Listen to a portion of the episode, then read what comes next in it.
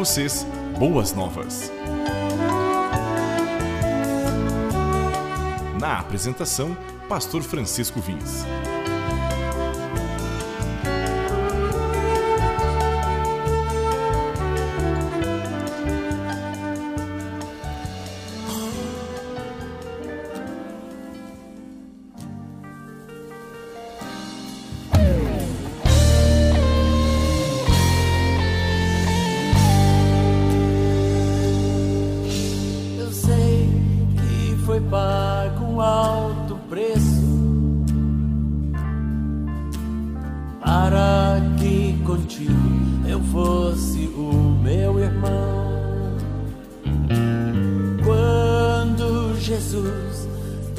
derramou sua vida, ele pensava em ti, ele pensava em mim, pensava em nós.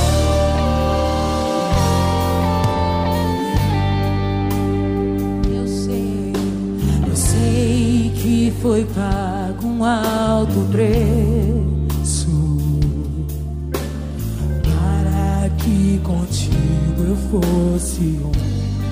Meu irmão.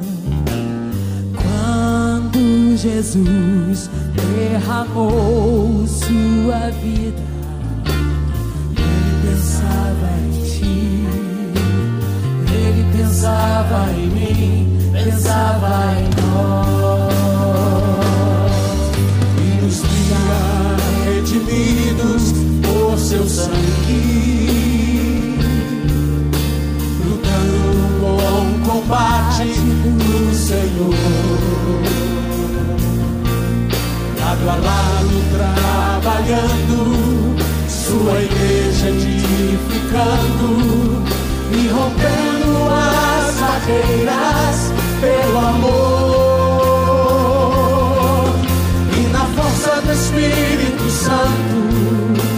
pastor, proclamamos aqui e pagaremos um preço de sermos o só coração do Senhor. E por mais que as trevas me livrem, e no sempre separar os nossos olhos em Cristo, unidos iremos.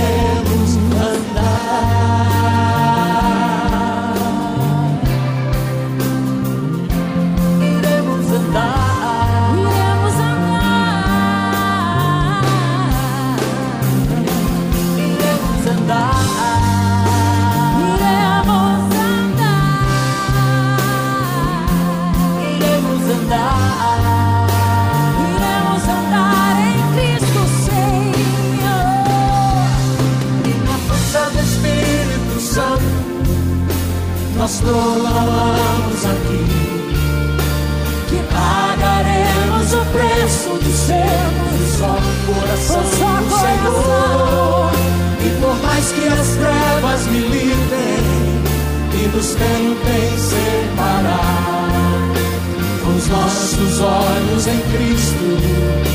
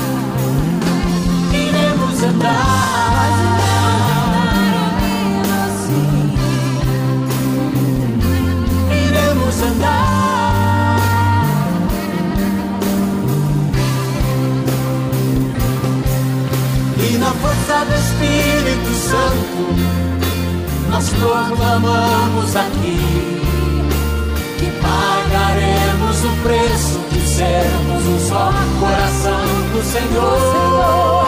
E por mais que as trevas militem e nos querem separar, os nossos olhos em Cristo unidos iremos.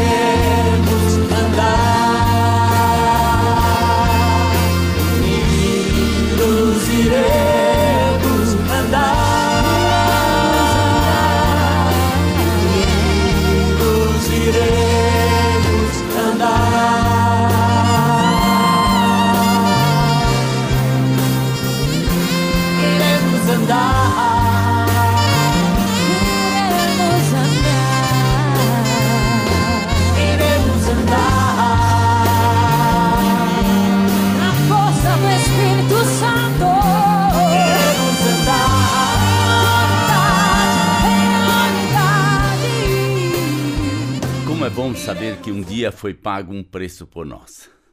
Esse preço foi todo especial. Esse preço foi um eh, preço pago para cada um individualmente. Jesus deu a sua vida por cada um de nós. Ele não fez isto de uma forma para um, de outra forma para outra. Ele quis nos abençoar a todos ao mesmo tempo.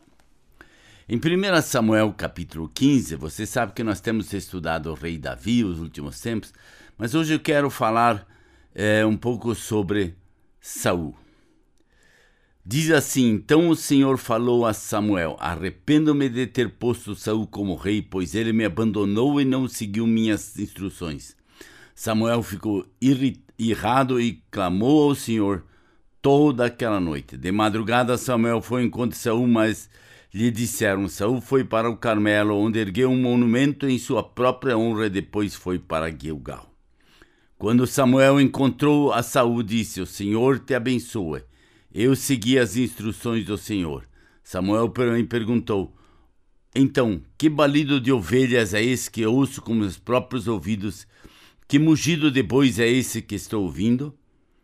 E aí Saúl diz: os soldados os trouxeram dos amalequitas, eles pouparam o melhor das ovelhas dos bois para sacrificarem ao Senhor, o teu Deus, mas destruímos totalmente o restante. E Samuel disse: Fique quieto, eu lhe direi o que o Senhor lhe falou. E aí ele vem com aquela. Qual é que foi a situação? Deus tinha mandado Saul atacar os amalequitas. Eles atacaram e Deus tinha dito: destrua tudo. Tudo. Só que o que, que eles fizeram? Eles trouxeram umas ovelhas para que, segundo eles, eles iriam sacrificar essas ovelhas para Deus. A sua obediência foi incompleta para com Deus. Aqui tem aquele famoso versículo no capítulo 15 que diz assim: Acaso tem o Senhor tanto prazer em holocausto e em sacrifício, quanto em obedeça a sua palavra? A obediência é melhor do que o sacrifício, e a submissão é melhor do que a gordura de carneiros. Quanto quanta obediência nós temos ao nosso Deus. Nós precisamos aprender, viver em obediência. Samuel diz a ele: Você rejeitou a palavra do Senhor, e o Senhor o rejeitou como rei. Que palavra difícil essa! Depois, no capítulo 18, nós vemos o orgulho ilimitado deste homem. Adiante, Samuel, ficou, o Saul ficou muito irritado com essa reflexão e aborrecido e disse: Atribuíram a Davi dezenas de milhares, mas a mim apenas milhares. O que mais lhe falta senão o reino? Daí, daí em diante, Saul olhava com inveja para Davi. Começou a mexer no orgulho dele. E o orgulho foi ilimitado. A inveja foi ilimitada, porque Davi era mais abençoado do que ele. E aí no verso 11 diz assim: E atirou, dizendo: Encravarei Davi na pa- parede, mas Davi desviou-se duas vezes da lança que Saul lançou. Ele tinha um grande ódio sobre Davi. Ele queria vê-lo morto de qualquer jeito. Ele queria matá-lo. Por quê? Porque Davi não era nem rei, já estava sendo aclamado pelo povo. E no capítulo 22, 18 diz: Então o rei ordenou a Dog: Mate os sacerdotes, ele os matou, e naquele dia matou 85 homens que vestiam túnica de linho. Além disso, Saul mandou matar os habitantes de Nob, a cidade dos sacerdotes, homens, mulheres, crianças, recém-nascidos, bois, jumentos e ovelhas. Ou seja, a chacina dos sacerdotes foi porque ele estava cheio de ódio e porque ele havia sido rejeitado por Deus no seu, na sua tarefa de rei. E por isso Deus o rejeita, porque ele desobedece. E aí no capítulo 28 nós temos a pior das histórias. Aí ele vai consultar um médium.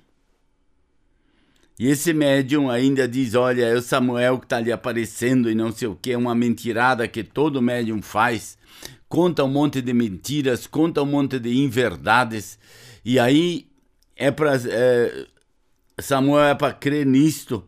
E daí Samuel diz assim: Por que você me chamou já que o Senhor se afastou de você e se tornou seu inimigo? Por que você faz isto? Por que você ainda continua me incomodando? E aí Deus o castiga e é interessante o que acontece no capítulo 31. Ele pede para alguém o matá-lo porque ele não quer ser morto pelo povo que não era povo de Deus. O fim dele foi um fim trágico, foi um fim triste, foi um fim miserável, porque ele fez coisas que não deveria ter feito. E por ele ter feito coisas que não deveriam ter feito, Deus o rejeitou. Querido, você que está me ouvindo nesse momento, como Deus olha para você e para mim? Nós temos sido desobedientes? Vamos deixar claro, nós seres humanos falhamos. Sim, nós falhamos. Nós erramos, nós pecamos. Mas 1 João diz: se confessarmos nossos pecados, ele é fiel e justo para nos perdoar de toda iniquidade. Ele perdoa. Mas ele gostaria que nós lutássemos para nós sermos obedientes. Que nós não levássemos isso, ah, vou, vou ver o que vai dar. Não, eu não vou ver o que vai dar. Eu vou ser fiel naquilo que Deus quer de mim a cada instante. Que Deus, em sua infinita graça, te abençoe e derrame muita bênção e graça sobre cada um de nós. Que você possa realmente crer que Deus tem poder. E Ele tem poder para cuidar, para proteger, mas também para castigar. E eu espero que você creia verdadeiramente nisto.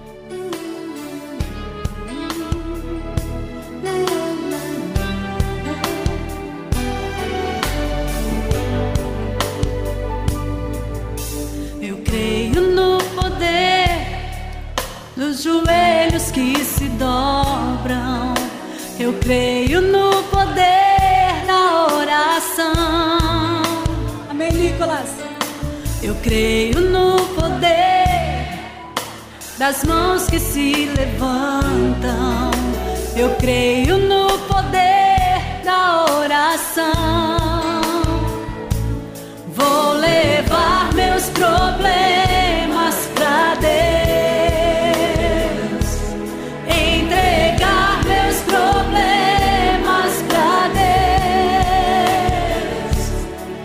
abençoar.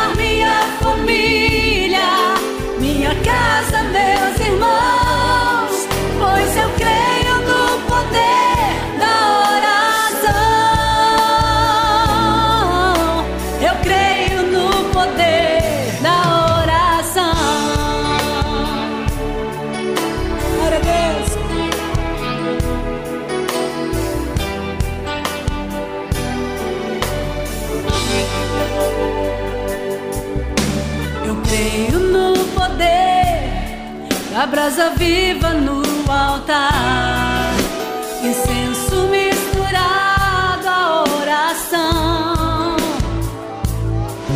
Quando o anjo oferecer, a trombeta vai tocar.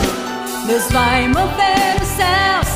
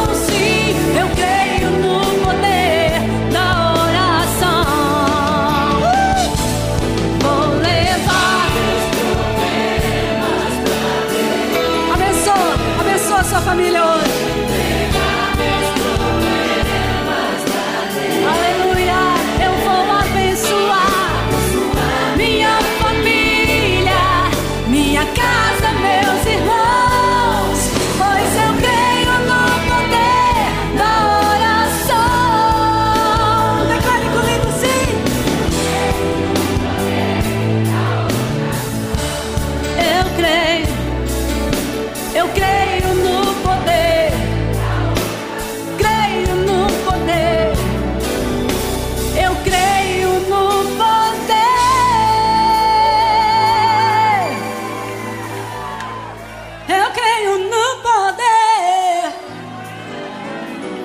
Creio no poder de Deus. Eu creio no poder de Deus. Levante essa mão comigo e fala assim: Eu creio. Eu creio. Vamos treinar o coral aqui. Eu creio. Eu creio. Eu creio. Você não entendeu? Eu creio. Mesmo quando eu não vejo.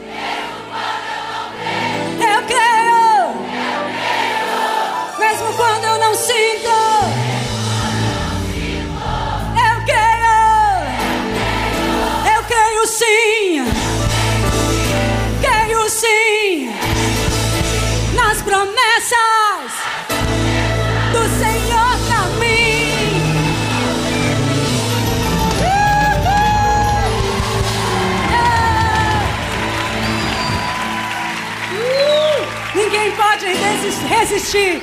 Não há força das trevas que possa resistir ao seu louvor. Eu creio no poder.